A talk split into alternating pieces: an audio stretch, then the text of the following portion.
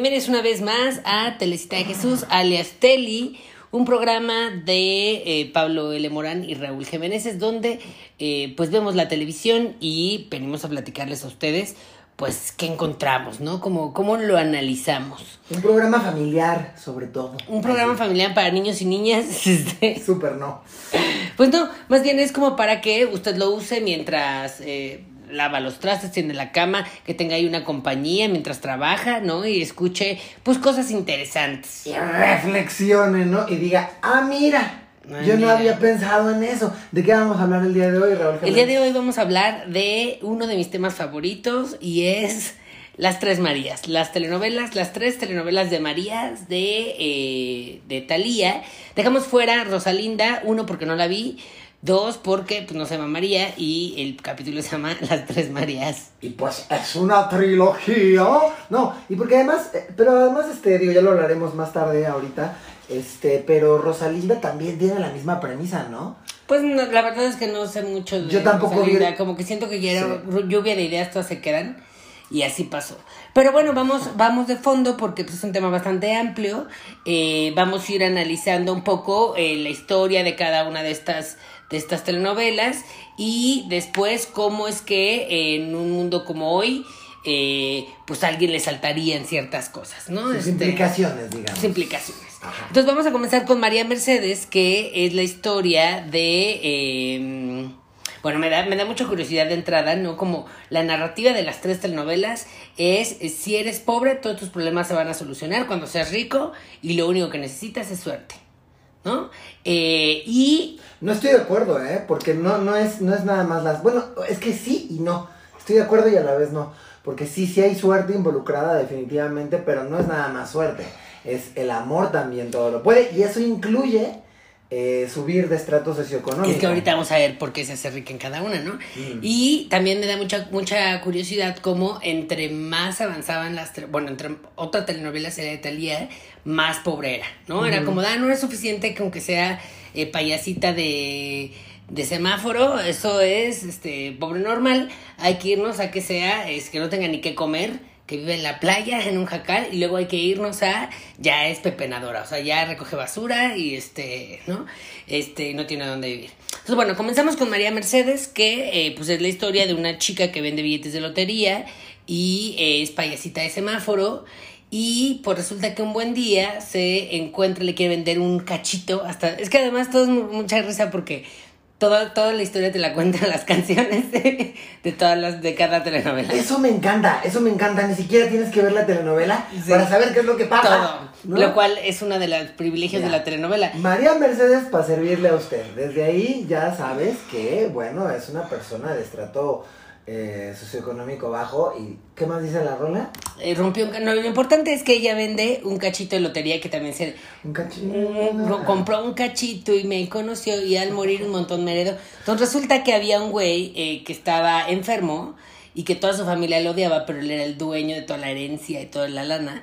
Entonces él dice, pues en vez de darle la herencia a toda mi familia, se lo voy a dar a la chava que me vendió el billete de lotería. Que son unos buitres, ¿no? que son familia. buitres, eh, incluida Laura Zapata, una que era como que, una que era como la gemela de Laura Zapata, pero Todos los clichés, todos los clichés posibles los metemos en las telenovelas de Talía. Es impresionante. se, se vestían iguales y todo. Oye, por Eh, cierto, me encanta que las canciones que te narran toda la novela son como los trailers de las películas de Marta y Gareda. Que que ya dices, ya historia". para qué la ves, ¿no? O sea, en esta película de Cásese quien pueda, el tráiler es así, te cuentan todo. Y tú, Pero bueno. ah, ok, ya Ajá, voy a saber todo. Y entonces, este, pues nada, le vende el cachito de lotería, él dice, le voy, a- le voy, la voy a heredar a ella, y entonces la familia cuando se entera de que ella es la heredera, esa, pues, se enoja un buen y entonces le dice al hijo que es Arturo Peniche, le dice como tú te tienes que casar con esta para reheredar, para poder recuperar la fortuna que nos corresponde, ¿no? Eh, aquí un dato curioso es que fíjate que esta telenovela María Mercedes está basada en una que se llamaba Rina, donde María Mercedes, o sea, el personaje de María Mercedes llevaba una joroba. Sí, sí, sí. Pero, pues, como vamos a ver a Talía pechocha con una joroba, entonces, Claro. pues que dijo que no, que no, que no iba a ser joroba. ¿Ella fue la que dijo? Ajá. Ok. Y bueno, no sabemos si ella o su manager o alguien, pero dijeron como no, pues O de ella la misma estamos vendiendo mejor, ¿no? que, que se vea bonita, ¿no? Este, así es como se ve la cara del- de, la marginación en México. Entonces, eh, pues hubo ya sin joroba, ¿no? Y eh, pues tenemos aquí el dinero como eje principal. Obviamente el dinero es el que mueve todo lo que sucede en la trama, ¿no? Este, tanto como ella heredando las cosas, como Arturo Peniche conquistándola para quedarse con la herencia, como estas, este, las buitres, este, las señoras buitres, que eh, pues querían eh, como hacerle creer así como, ay, sí te queremos mucho y te tratamos bien, pero en realidad lo que queremos es la lana que tú tienes. Hay algo muy curioso acá porque si te das cuenta el eje es súper kármico, ¿no?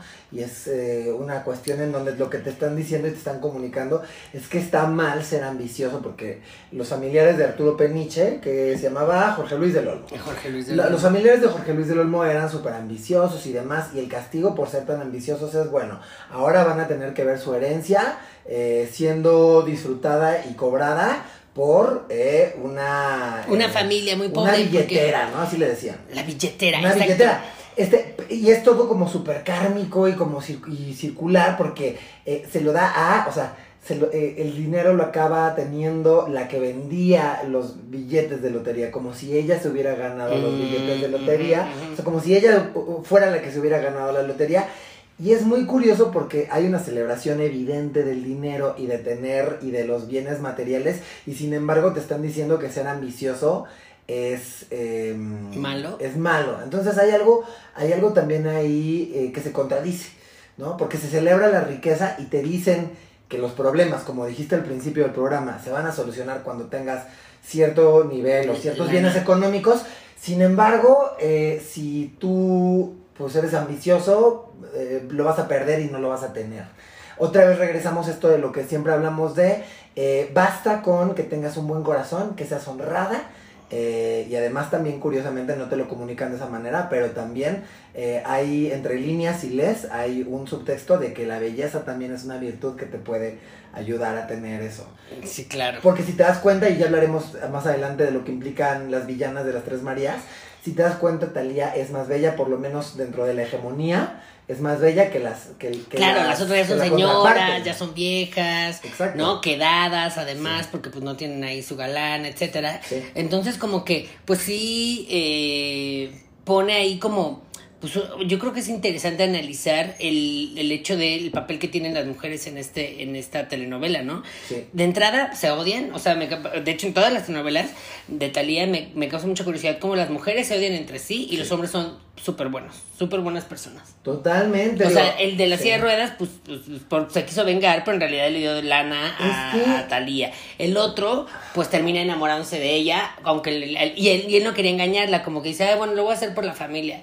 Como siempre decimos en Teli, pues no por nada pensamos como pensamos hoy en día y no por nada nuestros papás eh, y mamás pues tienen el nivel de gordofobia, clasirracismo, este, homofobia eh, que tienen, porque pues claro, crecieron viendo esto. Digo, más adelante hablaremos de los hombres, pero eso que dices me parece muy interesante y me parece gravísimo, que sí, los hombres en la óptica noventera eh, eran buenos, buenos, buenos de Buenolandia. Cuando en realidad, pues bueno, yo tengo una hipótesis que comprobaremos al final del capítulo y es que los verdaderos, el verdadero enemigo en las Tres Marías es el Patrick, es el patriarcado.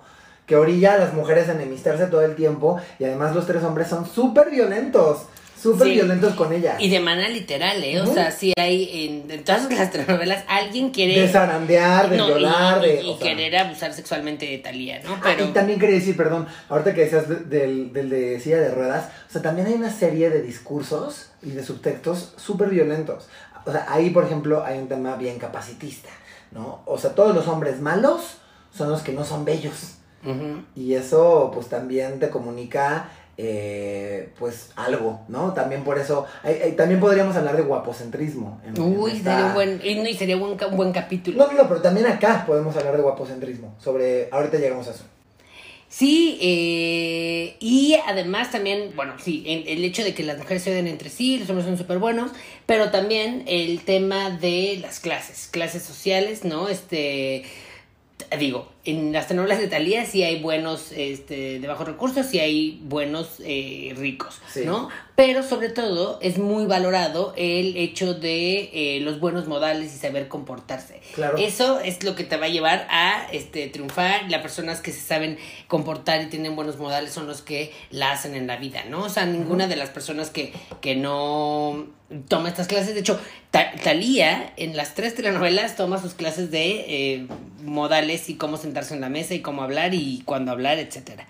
También hay un discurso muy elitista en las Tres Marías en el sentido de que no basta con que sea bella, que ya es bella, ¿no? Desde siempre es bella, pero no basta con eso, no basta con ser rica, que eventualmente se vuelven las Tres Marías ricas, no basta con eso.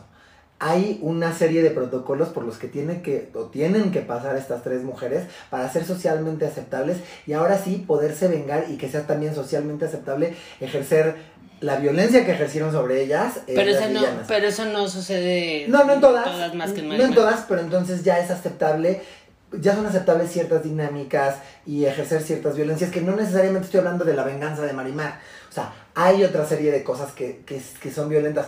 No solamente es, es el refinamiento, o sea, no solamente se busca que las tres Marías se refinen, también hay una cuestión de la que ya hemos hablado en otros capítulos cuando hablamos de la belleza y cuando hablamos de pelo con Cora Bravo, también hay una cuestión racista. El hecho, y es racista, aunque nos duela verlo, nos duele ver cuando nos hacen ver estas cosas, este, porque estamos muy colonizados, pero el hecho de que las tres, no, creo que, no sé si las tres Marías, pero por lo menos María, la del, ah, no, María Mercedes también, ¿no? Está María Mercedes. María la del barrio y Marimar, las tres al principio tienen el pelo chino. Y cuando se refinan y se vuelven ricas y son mujeres de la alta sociedad y que ahora sí son válidas, ¿no? Ya, pero la Tienen el pelo lacio y no es coincidencia, tiene que ver con esto que la gente racializada llama pelo malo. O sea, con este con esta narrativa de que el pelo chino, este que es más pues este que va más hacia lo afro, pues es considerado sucio, ¿no? Sí, claro. poco profesional, que se ve mal, que no es limpio. O sea, hay un discurso también muy racista. Y muy, ajá, quedan muy marcadas las clases sociales. Eh, sobre todo como el de quiénes son los empleados, la gente del Claro. servicio doméstico y los patrones, ¿no? Es que de repente, yo me acuerdo cuando yo era niño, yo veía todo esto y decía, pues, pues cuánta gente trabaja en esa casa, porque son tan ricos, ¿no? Y pues obviamente las personas del servicio doméstico tienen otra narrativa que es de hacer los chistositos, ¿no? De que pues no les pasa nada realmente, de estar, o sea, siendo un poco los, los, ¿cómo se le dicen? Este, achichincles o los, pues los que están ahí como, como en el chismerri, chismorrío, más que realmente pues teniendo sueños o este, algún objetivo de vida, ¿no? Tal cual lo que creo que sucede en White Lotus. Creo que lo que explora White Lotus lo vemos muy claramente reflejado en las Tres Marías. De que el servicio tiene que pasar desapercibido. Desapercibido, ¿no? Hay una línea en, en White Lotus en donde le dice Armand a, a esta chica Belinda, o no, no, no, a la chica nueva, la hawaiana que, que, que da luz. la luz. Le dice, eh, la gente tiene... Sí. La gente, bueno, Eso en los primeros cinco 10 minutos. minutos. Este, que le dice esta chica como, la gente tiene que pensar, la gente que se hospeda en este hotel, tiene que pensar que las cosas suceden por arte de magia. Como si no existieran. Claro. Y pasa mucho en las Tres Marías que la gente de la servidumbre eh, está, claro, rezagada en el fondo, como si existieran solamente en pro de eh, pues, las funciones de los personajes que sí importan. Y algo que es muy fuerte y que también es muy clasista y muy violento es que parte del triunfo de Thalía en las tres novelas es alejarse de eso. O sea, mientras más lejos está de eso, Sí, más claro. triunfó. Sí. Y eso es súper violento porque además te aseguro que un sector importantísimo de la gente que ve estas o que vio estas telenovelas eran empleadas domésticas. Claro. Y eso qué les comunica, ¿no? Sí, y eh, pero bueno, Talia siempre sale de bueno, o sea, nunca sale como de eh, ahora ella hace lo mismo que ejerce las mismas violencias como cuando ella era empleada doméstica. O sea, sí lo hacen Marimar, pero contra los que le hicieron cosas, ¿no? Sí. Este, y nada más paréntesis, es que ahorita me dio mucha risa algo que no te conté, es que eh, me da mucha risa los spoilers, entonces hay una serie en Netflix que se llama ¿Quién mató a Sara? Entonces Sí. yo le estaba contando a una chava como de, ay, aquí es donde murió la chava Sara, en la serie que mató a Sara, y me dice, no, no spoilers, y yo, eh, se llama ¿Quién mató a Sara? Trata, no se llama La maravillosa vida de Sara, o sea, no vas a saber. Sí, sí, sí, sí. Pero- la, la longeva vida de Sara. Sí, claro. Ese es el nombre, amiga. Eh, no, pero ¿qué te iba a decir? Eh, ya se me fue. Y bueno, nada más quería decir, este... No, pero sobre las violencias sí se ejercen porque, a ver, y esto hay que decirlo y también es muy incómodo y la gente, los clasemedieros siempre se enojan cuando yo digo este tipo de cosas porque por alguna razón a los clasemedieros nos encanta defender a los ricos porque, spoiler, pensamos que vamos a llegar a ser ricos. Spoiler, no va a pasar. Este... Eh, el hecho de que, de, de que Talía sea rica ya es una violencia y ya es una opresión sobre otras personas. No puedes ser rico sin oprimir a alguien más. De hecho, hay un autor que habla de eso, ¿no? Pero bueno, en general, bueno, vamos a seguir con, con esto. Marimar, Marimar que eh, es la historia de una chica eh, que vive en la playa con sus dos abuelos, en un jacal, con un perro que habla y que eh, de repente el hijo del dueño de una hacienda decide que la va a usar como instrumento de venganza en contra de su familia, que quiere que se case con una chica eh, pues como de su misma posición social Sí. y él dice como no voy a agarrar a esta a la, a la que más odien es con esa me voy a casar para molestarlos y pues eso implica Wow. que Marimar se ve pues envuelta en un chorro de violencias por parte de la familia eh, Santibáñez como pues desde que este la ridiculizan como cómo se viste, cómo se peina, cómo se maquilla, este le hacen levantar una, una pulsera del suel, del fango, eh, la meten a la cárcel, le queman a la jacal de sus abuelos, o sea, es como de ¿cómo te atreves A tú? la gallina le hacen, caldo. Eso, eso, pero eso fue, eso fue si- sin querer y fue otra gente, fue gente buena, la que la hizo caldo. Bueno, pero la cosa, y es que si hay un discurso acá de si sufres, te vuelves acreedor a la felicidad eventualmente. Sí, pero lo que yo quería decir es también cómo te atreves tú a querer pertenecer a nuestra clase social. Vamos a hacer hasta lo imposible por sacarte de nuestro círculo social. Y eso lo hemos visto hasta en la vida real, pues. Pero No, este, Eso es lo que hace la gente rica en la vida real. e- Y, y- y hay aquí una fantasía. Otra cosa que no hemos se dicho. tiene que notar que no pertenece a esta clase social. Por supuesto. O sea, acá, acá hay- estamos, estamos dejando de lado algo muy importante. Y es que las tres Marías eh, son diferentes tropicalizaciones de la Cenicienta. Ah. O sea, las tres son Cenicientas. Este. eh, ya hemos hablado también de cómo las telenovelas, obviamente las telenovelas mexicanas pues retoman fórmulas probadísimas de Disney y esta es tal cual la Cenicienta. Hay algo que es muy telenovela Yo no mexicana. tal cual, pero. Bueno, con sus aristas y demás, ¿no? la Cenicienta. Este, eh, hay algo que es muy propio de la telenovela mexicana, muy propio de las Tres Marías y muy propio de la Cenicienta. Y es este rollo de eh, puedes, si lo sueñas y demás, llegar a pertenecer a esta clase.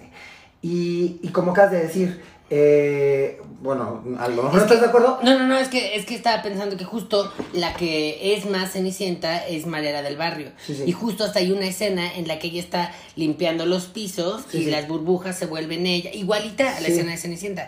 Y ella se imagina con su vestido, bailando con el príncipe, etcétera, etcétera. Porque, bueno, pues sí es muy parecida a Mariela del Barrio, ¿no? Este. Claro, bueno, pero lo que voy es que la estructura de la historia es básicamente la misma, es la chica pobre. que Sí, en las tres, en las tres. El príncipe. Sabemos que existen tantas Eh, historias. Y hay algo que es, o sea, en la vida real, como dice así, la, en la vida real, la gente rica siempre se va a encargar de hacerte saber que tú no entras. Por más que te, o no sé, te ganas vayas a una escuela privada. Si tú, no, si tú no encajas, no encajas con esta gente y te lo van a hacer saber. Y creo que un gran ejemplo de esto es en Parasite. No sé si te acuerdas en una de estas últimas escenas en donde eh, el maestro de matemáticas logra volverse novio de la chavita rica y cuando están en esta fiesta, en la escena final, le dice, ¿crees que yo pertenezco acá? Y hay ciertas cositas, ciertos detalles que son muy dolorosos, como por ejemplo toda esta cuestión del olor en Parásitos, ¿no? La, la, la patrona que dice, ¿a qué huele? ¿A qué huele? O sea, hay ciertas cosas súper clasistas eh, que hace esta gente para siempre estarte recordando que tú no perteneces ahí. Eh, sí, eh, me parece, de hecho, eh, como que una de las de las cosas que nos hacen darnos cuenta de esto es que las villanas tienen eh, diferentes formas de referirse a Talía en cada una de las novelas, ¿no? Como la billetera, en esta era como mugrosa, salvaje, en la otra era la pepenadora. Y me da risa que Marimar, como no tenía oficio, era como la mugrosa, la salvaje. La otra por lo menos se dedicaba a recoger la basura o a vender este billetes de lotería, ¿no? Este, pero bueno, la venganza como eje principal de Marimar es, de hecho, está basada en una telenovela que se llamaba La Venganza y eh, es una telenovela, todo gira alrededor de cómo se va a vengar. Entonces vemos la primera parte de cómo se la, este, la humillan, la todo. Y en la segunda parte, como ella, ya que es rica, repite esas mismas cosas, pero al final se da cuenta que de nada sirvió eso porque ella tiene un corazón muy puro y pues no te debe vengar, ¿no? Em, una de las violencias más importantes, eh, y creo que pasa en todas las Marías, es hombres eh, tratando de violentar eh, física, o sea, física y sexualmente a, Claro. a Talía. ¿no? Digo a Talía por referirme como a las tres Marías Sí, sí, al mismo sí. tiempo, ¿no? Pero justo eh, así empieza Marimar. O sea, sí conoce a, eh, a Eduardo Capetillo, ¿no? Que ella está robándose unos huevos de gallina y entonces llega el capataz de la hacienda y dice, ¿cómo? A ver, ¿qué te estás robando? No sé qué. Y la empieza a jalonear y a forcejear y le dice él, me gustas más por arisca, pareces una gata salvaje. En cuanto te bese, te vas a volver más mansita que una paloma.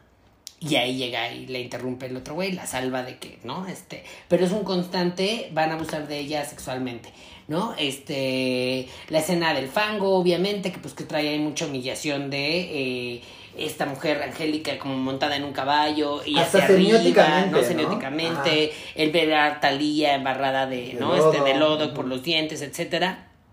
Eh, y una vez más, vemos que pues, la sororidad se la pasan por los huevos, ¿no? Este italiano tiene una sola amiga, todas son sus enemigas.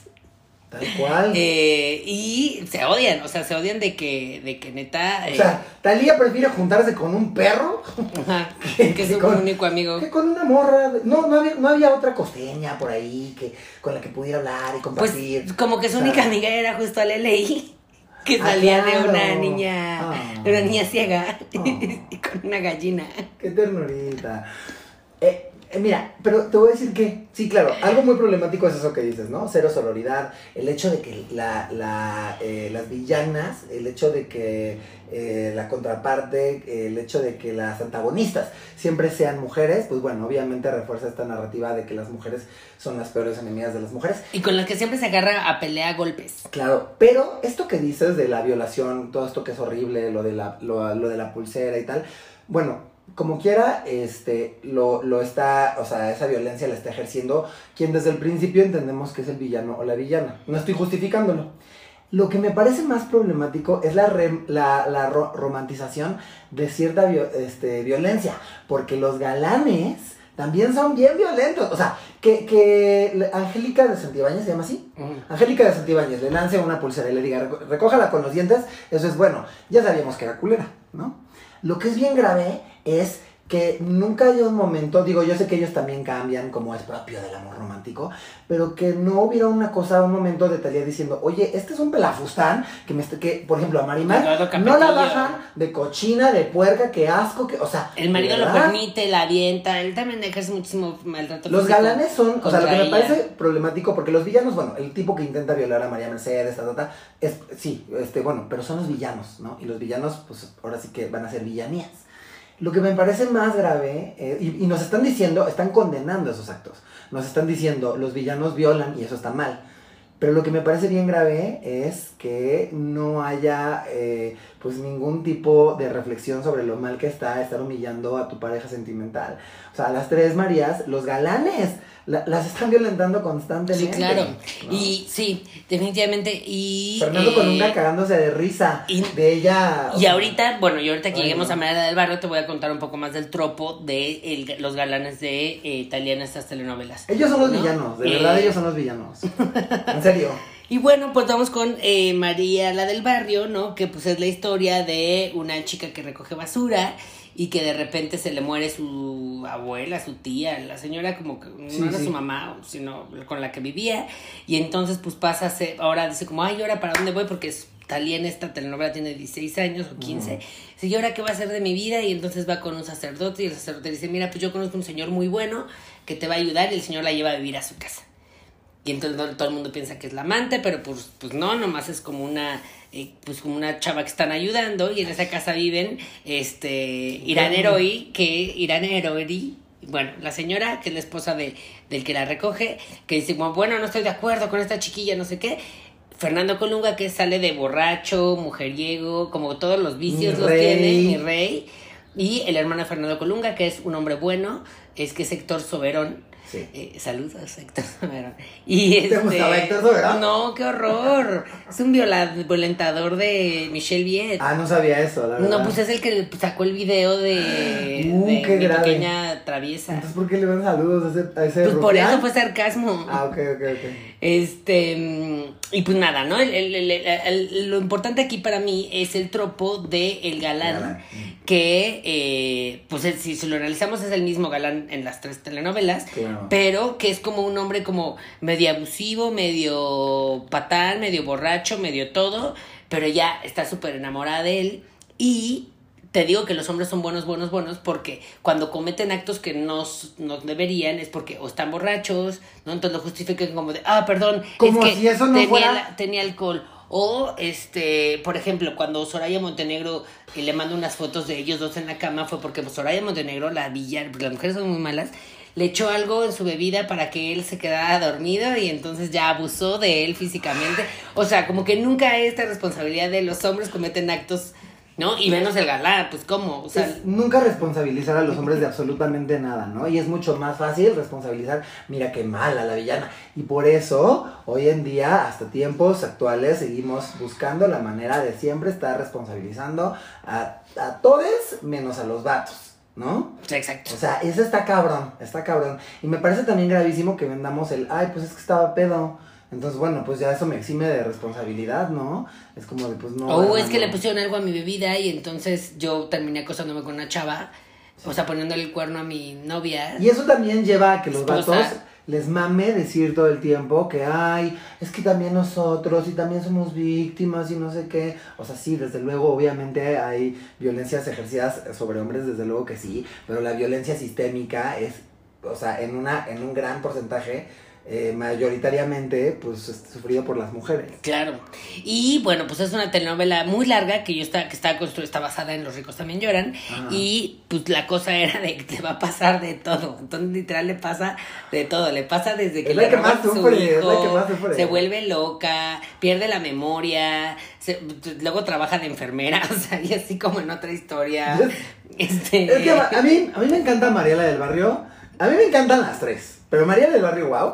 Pero sí siento que fue lluvia de ideas. y todas se quedan. Todas se quedan. Le va a pasar. Güey, pero es que si te dicen, esta telenovela dura dos años, tres años y sale Un cinco días a la semana. También esa pobre María. Cómo como escritor, como escritor, ¿qué haces? Pues escribir. ¿Y ahora qué, le, qué más le va a pasar? Pues ya perdió la memoria y ahora es otra. Por eso se tardó tantos capítulos. Ruth Muñiz sabe el exacto número de los capítulos que estuvo buscando al hijo. Creo que son como 200, una cosa así. Pues sí, por eso estuvo tanto tiempo buscando al hijo, porque pues ¿qué, qué, cómo rellenas tanto tiempo, ¿no? Claro. Pero todo esto, regreso, todo esto lo causó un vato. O sea, tú dime si los hombres de las tres Marías no son los villanos realmente. ¿Cuál Soraya? ¿Cuál Angélica? Los, o sea, ¿cuál Mística? Y es que creo, Los son dices, lo que lo causó un, un vato, lo casó Fernando Colunga, porque según, no, sin mal no recuerdo, ella eh, acababa de dar a luz y él niega, o sea, como que dice, ese hijo no es mío, seguramente acostaste con el otro. Y entonces ella pues va y lo, se vuelve loca y lo regala a Carmelita Salinas, que pues ella lo... O sea, Fernando Colunga tuvo la culpa de que Soraya Montenegro estuviera lanzándole este arañas, arañas salvajes a Juliana Peniche. O sea, de verdad, todo lo, lo desató este güey. Está muy fuerte que eh, Montenegro era tan importante que tuvo que, la mataron y tuvo que Revivir. revivir para que pues, pudiera funcionar, ¿no? Bien, y eh, pues en general también otra vez repite, ¿no? El tema de las enemigas, mujeres, todas tus enemigas son mujeres, este, y eh, las clases sociales muy marcadas, ¿no? Y los empleados. Aquí, bueno, me acuerdo eh, que eh, de las chavas que trabajaban en las casas de los riquillos, eh, pues siempre, o sea, como que tenían una en particular que era uh, ya un personaje, que era tan mala y se portaba Sí. tan mal con, con Talía que ya Sí. era hasta gracioso, ¿no? Como aquí sale una que le decía, la señora María, la del barrio, cuando ya era rica, le seguía diciendo la señora María del barrio y era como la aliada de eh, Soraya Montenegro, ¿no? Eh, kudos a esa. Y el chofer que también, o sea, como que decían, ay, es una de nosotros, ¿no? Pero Hay muchas No cosas. hay varias cosas que no hemos dicho todavía sobre eso, sobre, sobre los empleados y las empleadas domésticas en las Tres Marías. Y es, yo me acuerdo mucho de las cosas más impactantes, es, spoiler, si les interesa y si van a ver María la del Bar, Mari, Marimar, Eh, pero bueno, Marimar, como ya dijimos, hay una escena en donde la villana le lanza la pulsera de la mamá de Sergio y ella lo tiene que recoger con la boca. Y es semióticamente muy fuerte porque ella está arriba de un cabajo. Lo ¿eh? Lo que de decir. Bueno, la venganza es que ella le lanza las escrituras de la casa. De la a- hacienda. De la hacienda a un fango también que hizo alguien del servicio de esa casa. Y para que sea todo más humillante, me acuerdo que Marimar, nunca se me olvidar que Marimar dice, y llama a toda la servidumbre. Y entonces, para que sea el triple de humillante de lo que le hicieron a ella, llaman a las empleadas domésticas, llaman a los señores de los caballerangos y no sé qué. Y ahí tienes a toda la servidumbre así rodeando para ver cómo Angélica re- este, recoge las, este, las escrituras con la boca. Me parece altísimamente clasista decir, es más humillante porque te está viendo, porque te están viendo las empleadas domésticas. O sea, es, entiendo que la primera muy clasista y tal fue este, la villana, pero hay un discurso bien clasista ahí. Pues es que no, porque eran sus compas, o sea, Marimar, bueno, no eran sus ¿Sabes compas, que no? pero era que la gente con la que ella, ¿sabes? O sea, Claro. estaban como al mismo y después ella estaba abajo Ah, pero- y de repente tuvo el poder y vean cómo se humilla a los ricos. Pero no fue, era como pero no así. fue, ay Martita, vente, vamos a ver cómo humillamos. No, no, no, no. O sea, No, hay un discurso muy clasista Además ahí. usan, usan uniforme, ¿no? Todos, otra- todos usan uniforme de, para que se note que es el chofer, que Esa no es sé otra qué cosa es de la que quería la hablar. nana, etcétera. Quería justo hablar de eso, del- de, de, lo, de lo clasista que es este que no dejen de usar uniforme, ¿no? Las, estas personas.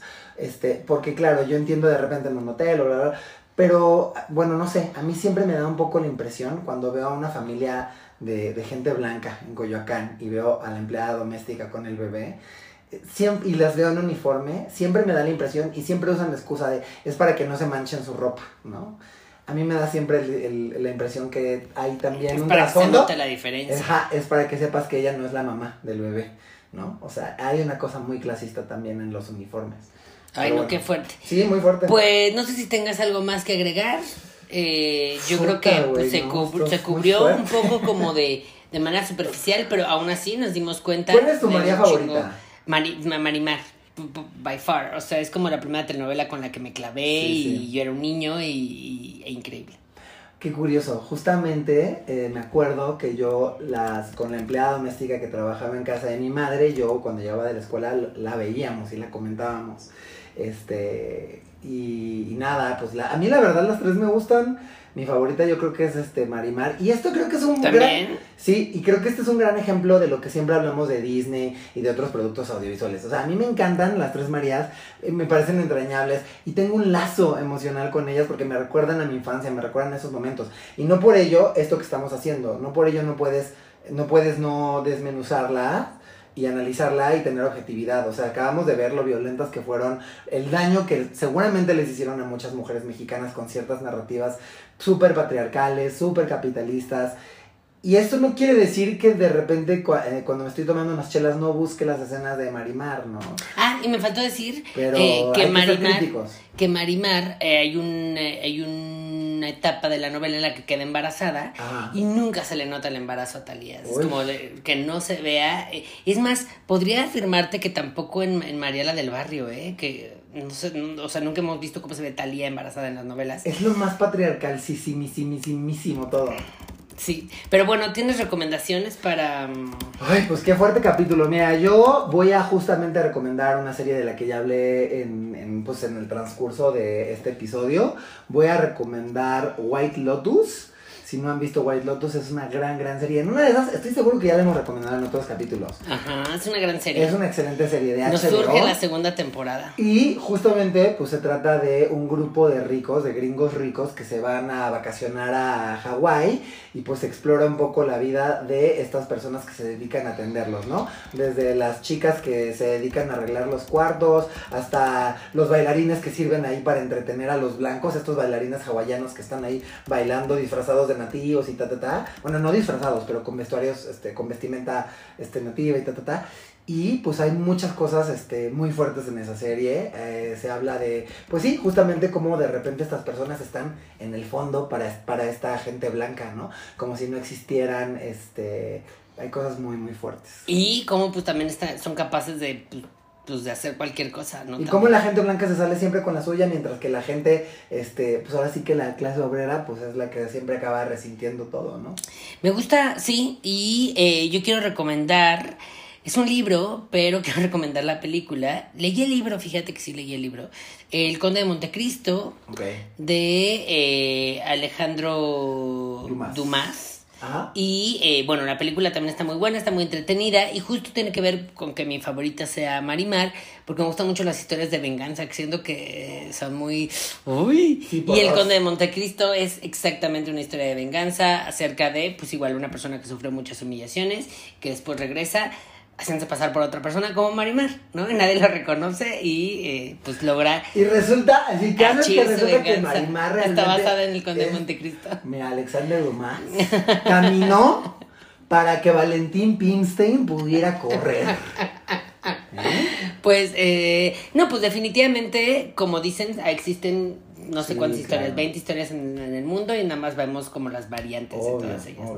Pero bueno, muchísimas gracias. Esto fue Telecita de Jesús. Recuerde suscribirse, compartirlo con este, con la gente para que eh, pues más gente nos vea. Porque hay veces que es como ay, ojalá tuvieran más views. Pues claro, ojalá lo compartieran. Ay, ya Sí, yo- no, es que dice Malena. No, pero sí, no, la verdad es que nos sirve mucho, nos sirve mucho que nos recomienden. Y además, este, se siente bonito en nuestros corazones que nos digan que les gusta lo que hacemos, porque lo hacemos de todo corazón, con muchas ganas y con mucho amor. Muchas gracias, cuídense mucho. Adiós. Mm.